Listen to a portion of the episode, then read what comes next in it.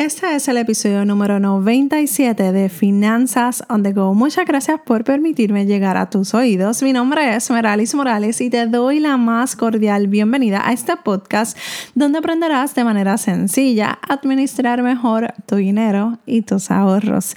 Y este episodio llega gracias al curso Creando tu presupuesto. Si todavía estás preguntándote cómo vas a hacerlo, cómo vas a crear tu presupuesto, te invito a que pases por el enlace que te voy a estar dejando en las notas del programa para que veas lo que incluye las hojas espectaculares en Excel que te van a estar ayudando y a un precio accesible. Así que pasa por allí. Y en el día de hoy, jueves de emprendimiento, tengo algo que tiene que ver mucho con el último episodio de eh, Jueves de Emprendimiento, así que si no lo has escuchado, te invito a que pases por allí porque tiene mucho que ver con este episodio. Recientemente yo tuve una, una reunión de negocios con mi esposo.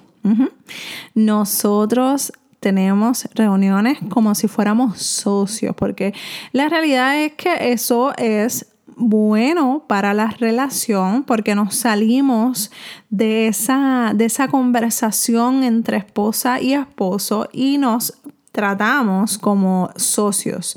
Y de esta manera podemos compartir nuestros planes y nuestras ideas sin que el uno o el otro se sientan molestos o se sientan ofendidos porque uno o el otro no está de acuerdo cómo está haciendo eso que quiere hacer o, o, puede o puede hablar con una cierta libertad sin pensar, ok, voy a ofender a Meralis, ok, voy a ofender a José. Así que de esa manera salimos del papel de lo que es eh, ser esposa y esposo y nos convertimos en ese momento en eh, socios. Así que en ese momento, este, nosotros tuvimos una conversación y yo traté de persuadirlo. Eh, yo traté nuevamente de aterrizar el avión de lo que es de no hacer eh, un, negocio o no hacer un, un, un, emprendimiento con préstamo. Así que por eso te invito a que pases al episodio número 95. Yo no quiero ni que tú, ni que yo, ni que mi esposo mucho menos, entremos en deudas innecesarias y, y menos tener pagos ya recurrentes por alguna idea de negocio que tenemos o que queremos hacer si aún ni siquiera sabemos si tenemos el quórum de gente, si tenemos el quórum de clientes, en el caso de mi esposo, si tiene el quórum de estudiantes. Así que en ese sentido, es bien importante tú mantener una visión aterrizada y contemplada y organizada o que tengas una persona que te diga, wow, wow, wow, baja, bájate, está súper brutal tu idea, está por encima de los gandules como decimos aquí en Puerto Rico, pero vamos aquí a la tierra a pisar firme, ¿ok? Y es verdad que cualquier idea que tú tengas puede ser excelente, puede ser buenísima y yo confío que te va a ir súper bien. De igual manera a mi esposo, para mí la idea que él tiene está súper buenísima. Pero hay que ser realista. Tenemos que ir con calma, paso a paso. Y como me gusta a mí eh, mantener los pies sobre la tierra y ser bien realista. Y algunas veces tiendo a ser demasiado cruel porque soy demasiado realista, porque yo trato de ver todo el panorama, pues una de esas cosas es que yo traté, yo he tratado de persuadir a mi esposo para que no haga un, ningún préstamo ni utilice ningún local. Y en esa, esa reunión que te mencioné al principio, yo le hice un reto. Yo le dije, dame hasta enero 2020 para conseguirte los clientes y los estudiantes que tú necesitas a través de las redes sociales. Y vamos a trabajar una estrategia de promoción online para eso que tú quieres hacer si me conoces hace un tiempo, debes, debes saber que yo no sé un caramba. Porque yo estoy aprendiendo durante la marcha. Yo no soy social media manager, yo no soy nada. O sea, yo soy, tú me preguntas de finanzas y yo te puedo ayudar. Pero con todo eso, dentro de las finanzas hay cosas que yo no sé, porque yo no me lo sé todo.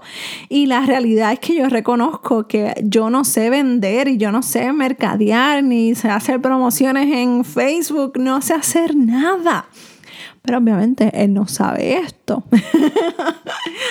porque yo lo que quiero es, y me estoy haciendo un reto a mí misma, porque yo quiero aprender y yo quiero hacerlo para mi negocio, pero para el negocio de él, que es un nicho totalmente diferente al mío porque es el campo de la belleza, yo necesito aprender esas cosas nuevas que tengo que quiero implementar en esas promociones, en ese cliente ideal de él y de esa manera conocer su negocio porque así lo puedo ayudar más profundamente. Así que estamos en mayo 2019, yo le pedí enero 2020 para que no consiga ningún local, no entre ningún préstamo, porque obviamente, haciendo paréntesis, a mí me da mucho estrés el que él tenga un, eh, un local que no, después no pueda pagar, o me da mucho estrés, obviamente yo soy la parte financiera de la casa, este, y eso a mí me da mucho estrés, y yo se también se lo hice eh, hacer llegar ese mensaje, porque es importante que tú tengas este tipo de conversación con tu pareja o con tu socia o tu socio eh, de negocio o de, un posible, de una posible idea de negocio. Es bien importante que todos estemos en la misma página. Él no sabe nada de lo que él no es tecnológico, él no tiene computadora, él si la necesita usar porque es casi una obligación. Pero la realidad es que yo soy más tecnológica y yo estoy segura que yo voy a aprender. O sea, yo no me estoy yendo y yo no le estoy diciendo, ah, yo lo voy a hacer porque no, yo lo sé hacer. No, este, yo le dije, dame hasta enero de 2020. No entré en detalles. No le dije, yo no sé hacer eso y no sé cómo lo voy a hacer, pero tengo tiempo suficiente para poder aprender. ¿Por qué lo hice? Porque no quiero que su emprendimiento tenga un local que no pueda pagar. Esa es la realidad. Yo quiero que él comience online porque actualmente tiene su clientela que le genera muy buenos ingresos y obviamente no nos podemos concentrar solamente ahí queremos más eh, eh, clientes porque eventualmente esto va a ser como un ciclo. Llegará un momento en que esos clientes existentes se van a mover a otra, a otro barbero o a otro distribuidor o a otro tipo de servicio. Así que tenemos que tener como backup clientes nuevos, siempre, porque queremos mejorar, no nos podemos estancar donde nos, donde nos encontramos ahora mismo. Así que yo quiero que él se mueva a lo que es online, porque de esta manera, nos podemos también liberar de muchas cosas que conlleva tener un local. Y sí, en algún momento podríamos alquilar algún lugar donde él tenga que, por ejemplo, dar algún taller específicamente, pues se alquila. Pero si él lo lleva todo a lo que es online, va a ser mucho mejor. Quizás en algún momento, pues tengamos la oportunidad de pagar por algún local, por ese, ese, ese local que te estoy diciendo que necesitará para dar algún examen, para dar alguna preparación específica, algo físico. Pero si yo logro ayudar ayudarlo a él a levantar su negocio online sin necesidad de un local, va a ser un win-win para él, porque sí, va a vamos a tener que invertir en, en, anuncios, vamos a tener que invertir en tiempo aprendiendo, en mi caso, de cómo hacerlo, de cómo llegar a la gente que realmente quiere, al que él quiere llegar. Todas esas cosas yo tengo que hacerlas antes de enero de 2020. Así que si sabes de algún libro, de algo que me puedas recomendar, ahora yo necesito tu ayuda.